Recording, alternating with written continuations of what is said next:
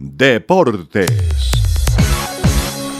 Anoche se clasificaron los dos últimos semifinalistas de la Copa Colombia de Mayor 2022. Unión Magdalena, luego de empatar la serie frente a la Equidad 2 por 2, clasificó desde el punto penal 5 por 4. En el segundo juego de la noche, Junior como visitante empató con Nacional a un gol por bando, logrando el equipo tiburón su clasificación por el marcador global 4 goles a 1. Desde Barranquilla informa Manuel Ramírez Santana. Y la noticia pasa por Gordillo, jugador que viene procedente de San Lorenzo, que pasó por Tolima, Santa Fe, que tiene mucha experiencia, 30 años, que ha pasado los exámenes médicos en la mañana de hoy, terminará de finiquitar eh, la parte contractual y será presentado a los medios de comunicación.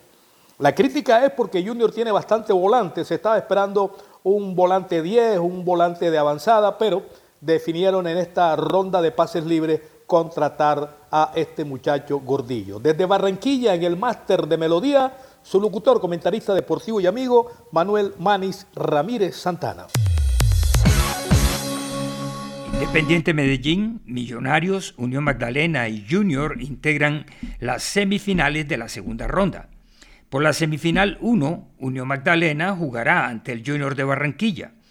La semifinal 2 la disputarán Millonarios frente al Independiente Medellín. Como fechas tentativamente previstas, las llaves por la Copa Betplay se jugarían así. El 24 de agosto el partido de ida y el 5 de septiembre el compromiso de vuelta. Desde el máster de Melodía Estéreo en Bogotá han pasado los deportes con Gustavo Saleve Martínez.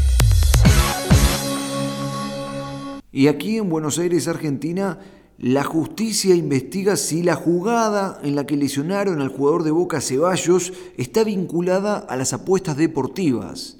La fiscal intenta dilucidar si había dinero en juego en relación al hecho de que habría un futbolista de agropecuario expulsado antes de los 10 minutos en el partido ante Boca por Copa Argentina. Y la Fiscalía Especializada en Eventos Masivos inició una investigación de oficio en relación al defensor Milton Leyendecker, que fue expulsado tras cometer una durísima infracción contra Ceballos y se está investigando si esto habría sido un arreglo en apuestas ilegales para hacerse expulsar ante los 10 minutos del partido. Ceballos estará al menos 6 meses fuera de las canchas y volverá recién en el año 2023.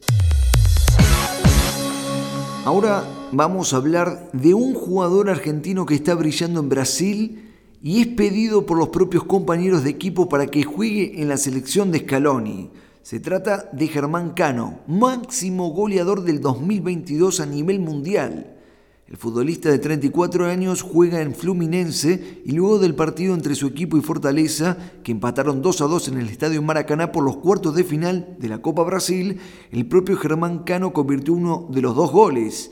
Y terminado el encuentro, su compañero John interrumpió una entrevista en el campo de juego que le estaban haciendo el argentino para pedir ante las cámaras a Scaloni que convoque a su compañero para el Mundial de Qatar 2022. La semana pasada hizo lo mismo Felipe Melo y Cano lleva 31 goles arriba de Kylian Mbappé con 28 tantos y de Karim Benzema con 25 tantos. Desde el Máster Internacional de Melodía Estéreo en Buenos Aires, Argentina, informó Pablo Lucas Candelaresi.